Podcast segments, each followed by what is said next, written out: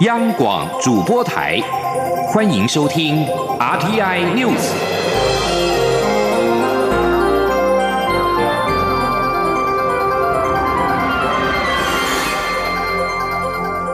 听众朋友您好，欢迎收听这节央广主播台提供给您的 RT News，我是张顺祥。首先把新闻焦点关注到是选举的新闻，选举进入到倒数阶段，中央选举委员会今天宣布，自二零二零年的元月一号零点开始，到大选投票当天，也就是元月十一号的下午四点为止，不得以任何方式发布与候选人或选举有关的民调资料，也不得。加以报道、散布、评论或者是引述，而且投票日当天零点开始，也不得透过社群媒体或任何方式为候选人或政党助选及宣传，违反者处新台币五十万元以上五百万元以下的罚款。中选会指出，总统、副总统选举罢免法第五十二条第二项以及公职人员选举罢免法第五十三条第二项都规定，政党跟任何人在投票日前十天开始到投票时间截止前，不得以任何方式散布有关候选人或选举的民意调查资料，也不得加以报道、散布、评论或者是引述。中选会特别呼吁政党、候选人、民调机构、所有媒体及民众都应该要遵守选罢法的规定。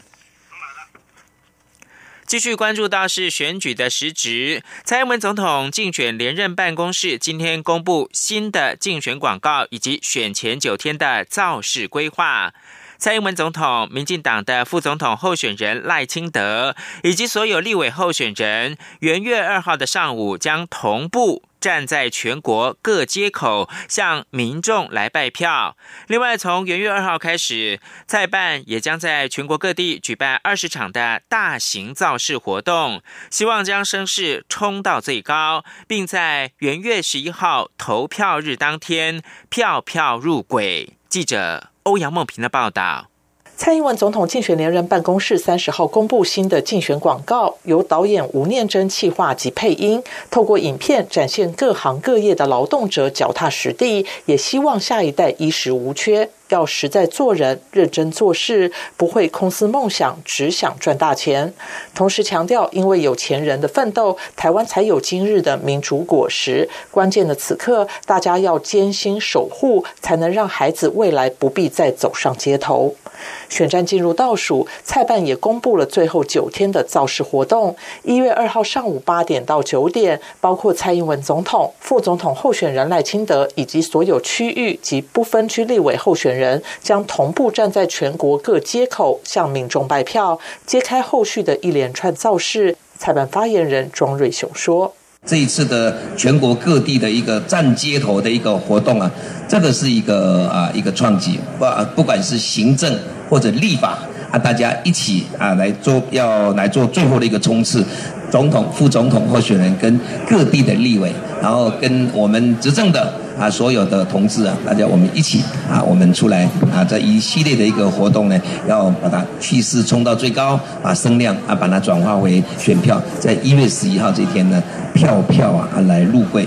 除了街头拜票外，从一月二号晚间至一月十号，也将有二十场大型造势活动。一月二号首场从蔡总统的故乡屏东出发，一月十号选前之夜，则分别在高雄凤山、新北市板桥举办晚会，最后在台北市凯达格兰大道会师，要在选前将声势冲到最高。中央广播电台记者欧阳梦平在台北采访报道。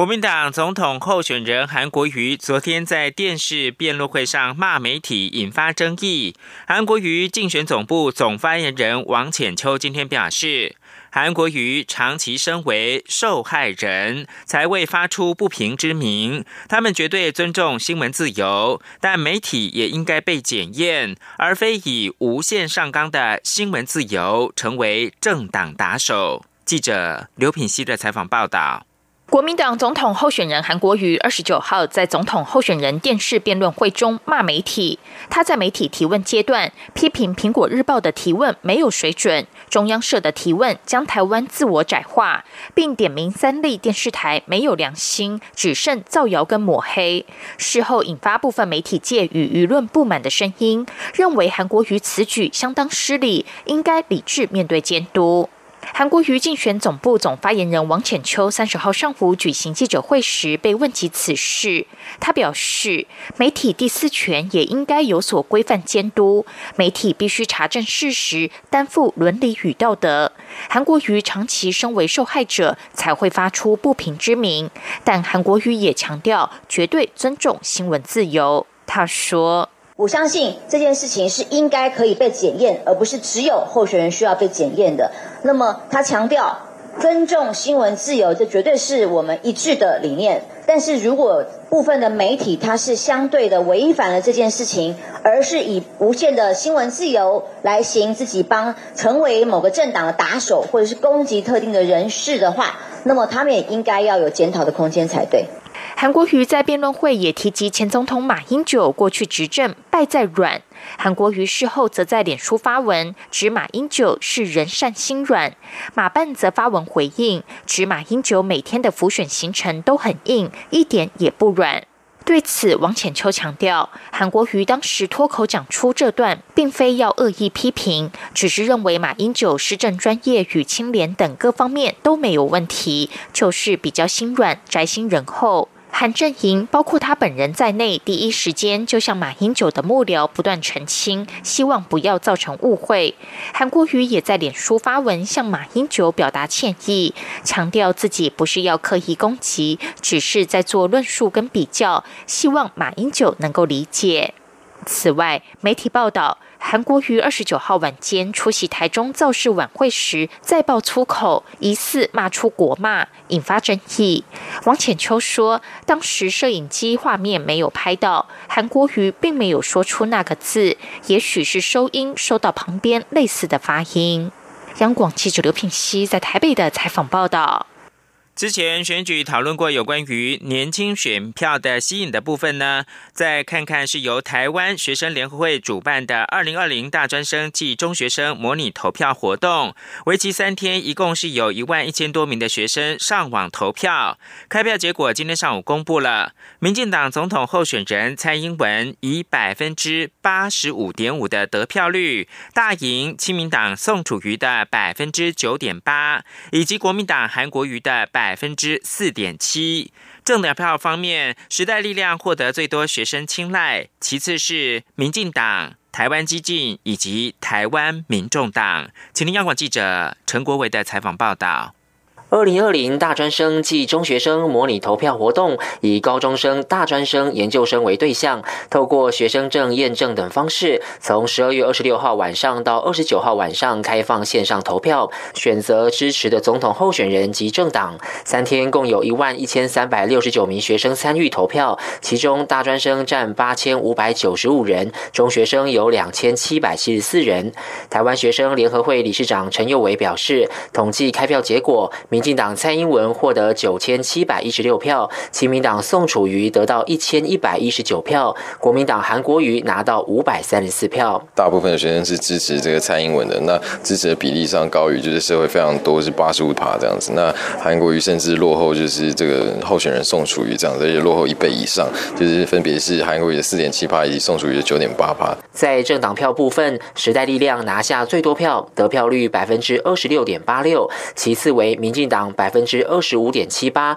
台湾激进百分之二十四点二一，台湾民众党百分之十一点八七，绿党百分之三点九九，国民党以百分之二点九九排名第六，亲民党百分之一点八一名列第七，其他十二个政党的得票率都低于百分之零点三五。台湾少年权益与福利促进联盟秘书长叶大华分析，这次投票者是现在及未来的手头族，从数据可以看出，这个世代在总统。票及政党票的分裂投票情况非常明显。投出来的票结果会看到小党，只要他平常有在做耕耘，他平常有上媒体曝光，然后他本身的问政上有去注意到年轻世代的一些诉求，他就可以获得比较高的认同跟支持。陈佑维说：“如果进一步分析高中生及大专以上学生的投票结果，政党票前三名不尽相同。大专生的前三名政党为时代力量、台湾激进、民进党；高中生则投给民进党最多，时代力量第二，台湾激进第三。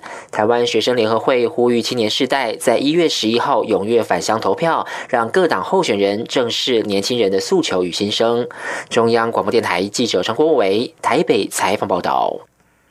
台中市长卢秀燕二十五号取消台中火力发电厂两部机组的运转许可。台电今天表示，两部机组会如期在明年的元月一号正式停机。台电除了已经提出行政救济之外，也会持续跟市府来沟通。不过目前沟通还是停留在中火跟环保署的层级，而台电也会展现最大善意，持续和市府敲定会面时间。期盼能够跟台中市政府的高层当面一谈。记者谢嘉欣的报道。台中市政府认定台中火力发电厂生煤使用量超标，三度对中火开罚。市长卢秀燕二十五号还宣布撤销中火两部机组燃煤许可证，而台电方面认为中市府已违法行政，二十六号针对撤照提出行政救济。对于两部撤照机组，台电发言人徐造华三十号受访指出，会如期在明年一月一号停机。他并强调，台电就是做该做的事情，包括做好供电稳定、改善水污，透过适时降载减煤来降低空污。徐造华表示，台电会持续与台中市政府沟通，不过目前双方的互动停留在工作层级。他说：“我们电厂跟环保局其实都持续就技术面。”好，不管是水污的处理或空污的改善，都有持续在沟通处理嘛。那至于更高层的这边的那个约访，那我们也在持续在在进行。至于中市府是否会扩大撤照，徐造华则重申会做好该做的事情。未来是否会有新的处分以及行政救济结果，这些都无法预测。而台电也会展现最大诚意，由董事长杨伟甫出面，盼能与中市府高层一谈。中央广播电台记者谢嘉欣采访报道。国际新闻：北韩官媒中央通讯社今天报道，北韩领导人金正恩在执政党大会当中要求采取积极而且是进攻性的措施，以确保安全。朝鲜半岛非核化谈判陷入僵局，金正恩提出要求华府软化立场的年底最后期限即将到来，导致双方的紧张升高。在此同时，为期两天的北韩劳动党第七届五中全会，则在二十八号登场。会中审查了北韩的重要政策事项。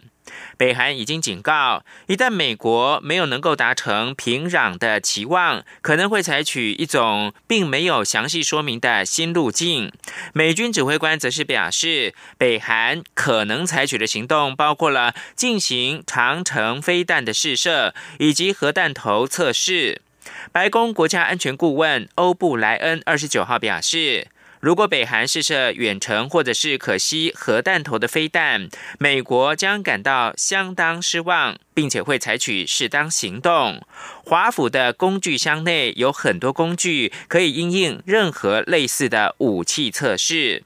此外，联合国安全理事会十五个会员国三十号将召开非正式集会，就中国和俄罗斯提议的放宽对北韩制裁进行第二回合的谈判。部分外交人士认为，中俄的提议几乎没有获得支持。美国官员表示，二十九号针对伊拉克和叙利亚境内伊朗支持的民兵组织所进行的空袭行动取得成功，但警告可能仍需在该区域采取额外行动，以捍卫美国的利益。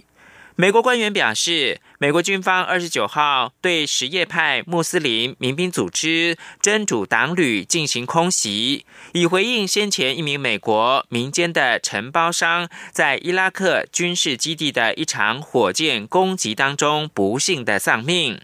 一位不愿具名的美国政府官员透露，这场空袭行动是由 F 十五战机执行的。空袭之后，美国总统川普听取了高层安全顾问的简报。美国国防部长艾斯培则称空袭很成功，并且表示进一步的军事行动可能进行。欧洲联盟则是呼吁叙利亚政府跟其盟国停止对该国西北部平民所做无差别的军事袭击。以上新闻由张顺祥编辑播报。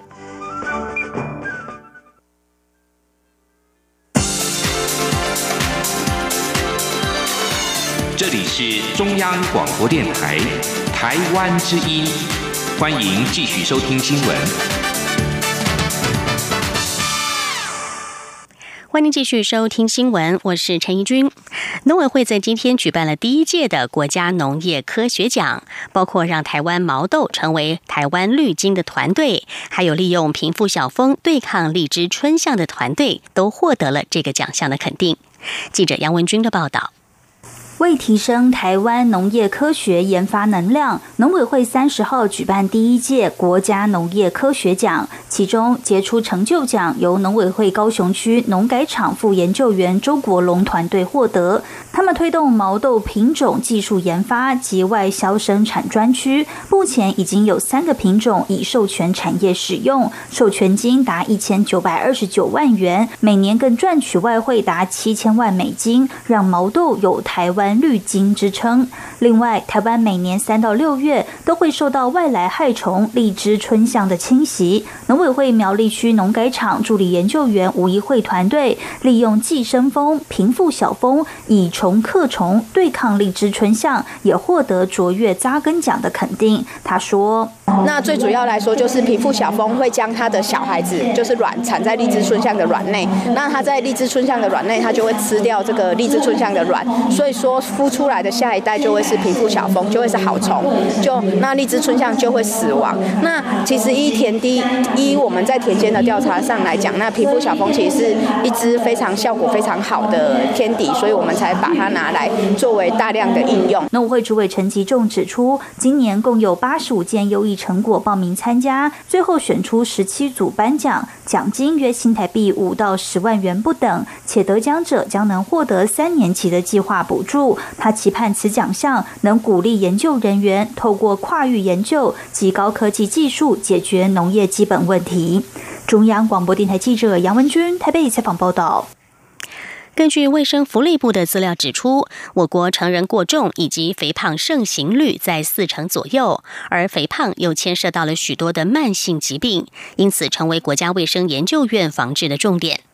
今天，国卫院就与基隆长庚医院、宏基公司签约，合作建制国人整合性肥胖症及其衍生疾病资料库智慧预测系统，并且在明年投入分析，希望找出国人肥胖的成因，并且协助疾病的预防。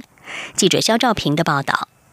肥胖与癌症、心脏疾病、脑血管疾病、糖尿病等慢性疾病息息相关。不过，肥胖因素相当多种，从基因、代谢机制、免疫调控，再到饮食、人际关系、工作压力等都有关联。而为了精准分析肥胖成因，再进一步拟定个别化的诊疗建议，国家卫生研究院三十号与基隆长庚医院、宏基股份有限公司签约合作。分别结合各自在研究、社区资料。AI 人工智慧的强项，将建制国人整合性肥胖症及其衍生疾病资料库智慧预测系统，并在二零二零年正式启动。国务院副院长司徒惠康表示，由于基隆长庚医院资料来源具有稳定性，加上宏基的人工智慧运算，对医师第一线的介入治疗不仅有参考价值，且也能提醒社区民众健康管理。他说：“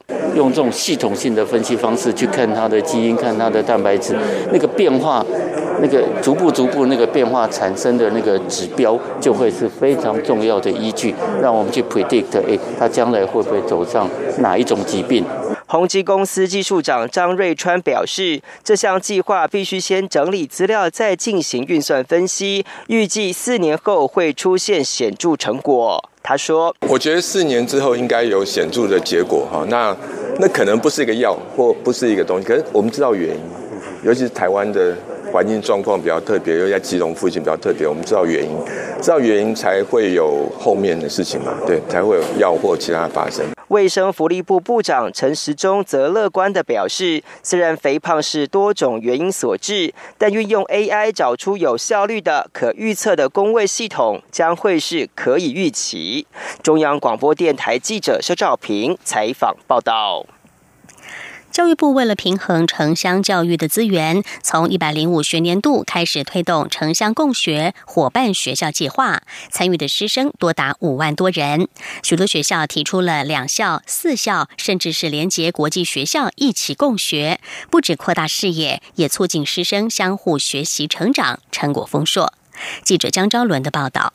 教育部三十号举办城乡共学、幸福共好大会师，展现城乡共学伙伴学校计划推动四年来成果。今年学校城乡共学模式相当多元，有的还连接国际，甚至触及最热门的气候变迁议题。以双语学校和打造跨领域国际合作课程闻名的台南市西门实验小学，就打造平台，邀请国际三十四个国家的小学团队一起加入讨论气候变迁议题。让学生们透过英文相互沟通，还要求每个团队必须完成解决气候变迁的解决模型，创新教学收获肯定。另外，今年他们也邀请新北市鼻头国小一起成为共学伙伴。鼻头国小位于瑞芳海边，学校原本就将环境教育课程列为学校重点特色，现在又因为加入了西门实验小学的国际合作课程计划，让孩子们不止同时要学习如何用英文与国际学生沟通，也要进一步思考气候变迁对环境的影响。校长陈玉芳笑说：“确实有压力，但也因为这样的压力，逼使学生一起学习，跨出了与国际连接很重要的一步。”陈玉芳说。透过环境变迁，也让孩子去思考说，那环境变迁呢？我们对于未来有什么样的阴影？我觉得对我们鼻头而的孩子而言呢，是一个开启另外一个视野的一个角度。透过这一套的课程，也谢谢西门团队的这样的引进，让我们的孩子呢，可以更早或是更积极的跟一些国际不同的队伍做一些交流。对对对，孩子而言都是一种很新奇的一个体验，有挑战，有困难，但是就觉得说，这是一个很好的开始。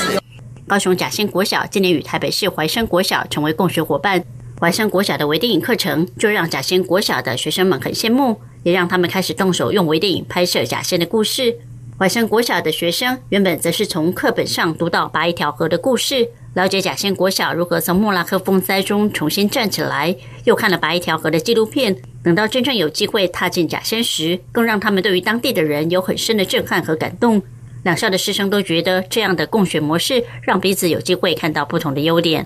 教育部次长范训律表示，城乡共学伙伴学校计划不是让有资源的学校去给资源较少的学校什么，而是大家平等互惠，透过各自不同的特色课程，让小朋友理解台湾拥有多元的文化，尤其有些学校还与其他国家有所连结，让城乡共学跨足国际，真正达到幸福共好的目的。未来教育部会持续推动该计划，鼓励更多学校师生扩大交流，一起成长。中央广播电台记者张超伦台北采报道。继续把新闻焦点转到立法院，立法院朝野党团今天继续协商反渗透法。民进党团干事长管碧玲在协商前指出，党团听取各界意见之后，针对法条的内容有做出修正，对于明天法案审查结果有信心。国民党团总召曾明宗则表示。国民党团提出修正动议，要求渗透来源代理人必须要先经过申报登记，但是并非登记就合法，只要有违法行为，还是回归法律的规定来处分。记者郑玲的报道。立法院预计三十一号审查反渗透法。立法院朝野党团上周五启动协商后，三十号继续进行协商。民进党团干事长管碧玲会前受访表示，很高兴上周协商可以进入逐条讨论，而且国民党也拿出修正案，对法案审查进度有信心。呃，这段期间，很多民间团体、很多专家学者也都有各方面表示意见，那我们民进党也都广泛的听取这些意见，所以在最后定稿之前，我们也把这些意见都。都再度都纳进来哈。我们觉得好好谈就一定会谈出结果，所以我们乐观，我们很有信心。国民党团总召曾明宗则表示，国民党赞成所有强化国家安全、维持社会稳定的立法，但在这同时，也希望不要对基本人权有太大伤害。因此，党团提出修正动议，改采申报登记，以事前揭露为原则。你渗透来源的代理人要在台湾游说或者进行相关行为，必须先登记。国外的立法例也是这样子。哦，不要让这些的呃无辜的民众能够可能会假设依照民进党的法案的话，会误导法网。不过，朝野党团在讨论国民党团提出的修正动议时，对于登记制是否合适、法案是否应设主管机关等问题争论不休，讨论两小时都未有共识。最后，苏家全才是本条保留，上午协商只讨论一条条文，进度相当缓慢。央广记者郑玲采访报道。国际消息，先来看到的是法国的罢工僵局。法国因为反对年金改革所引发的罢工已经超过三个星期。法国政府和法国总工会二十九号爆发了激烈口水战，互相指控对方是害法国因为年金改革争议陷入三周交通罢工的罪魁祸首，而整个僵局还没有出现趋缓的迹象。法国交通部次长杰巴里指控强硬派法国总工会彻底反对任何改革，而工会秘书长马蒂内兹则指责政府在冲突当中散播混乱。法新社报道，这波罢工进入第二十五天，现在已经比一九九五年恶名昭彰的二十二天冬季罢工还要久，并且可能超过法国史上最漫长的交通罢工，也就是一九八六年底到一九八七年初的二十八天抗议。除了两条无人驾驶地铁路线之外，巴黎地铁二十九号基督几乎再度的完全停摆，只有极少部分的高铁列车营运。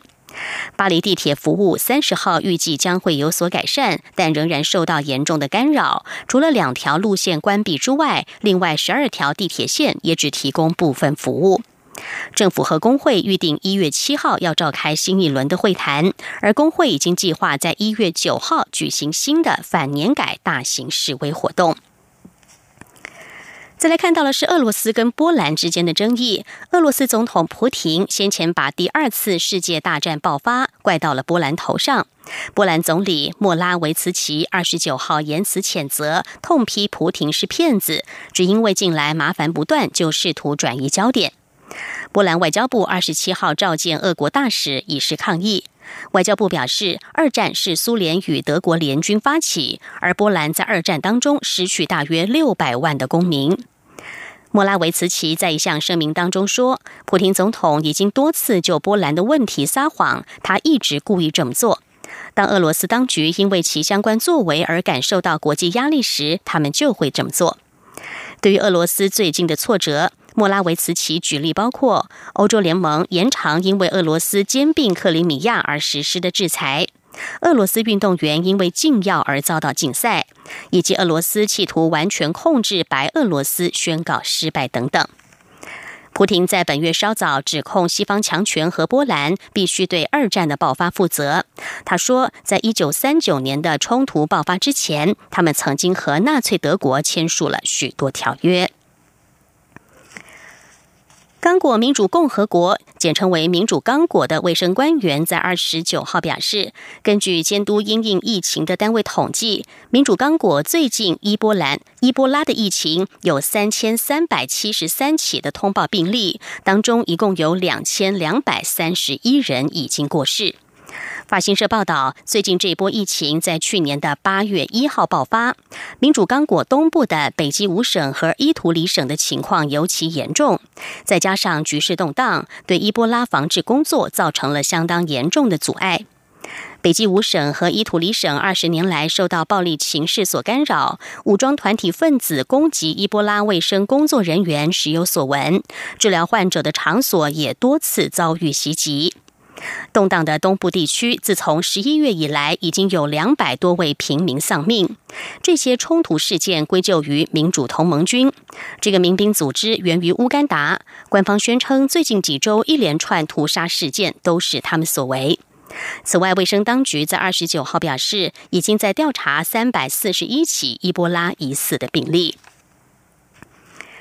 新闻最后来关心一下澳洲的热浪。随着新一波的热浪来袭，澳洲各地的消防人员今天正对另一轮可能爆发的灾难性丛林野火严阵以待。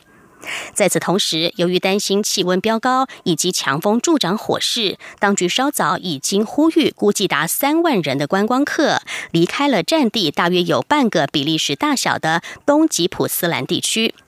不过，维多利亚省紧急事务处理官员表示，仍然在当地的旅客要面临受困，因为现在要撤离已经太迟了。他的单位也警告，要对这个区域的所有游客提供援助是不可能的。以上 T I News 由陈义军编辑播报，谢谢收听，这里是中央广播电台台湾之音。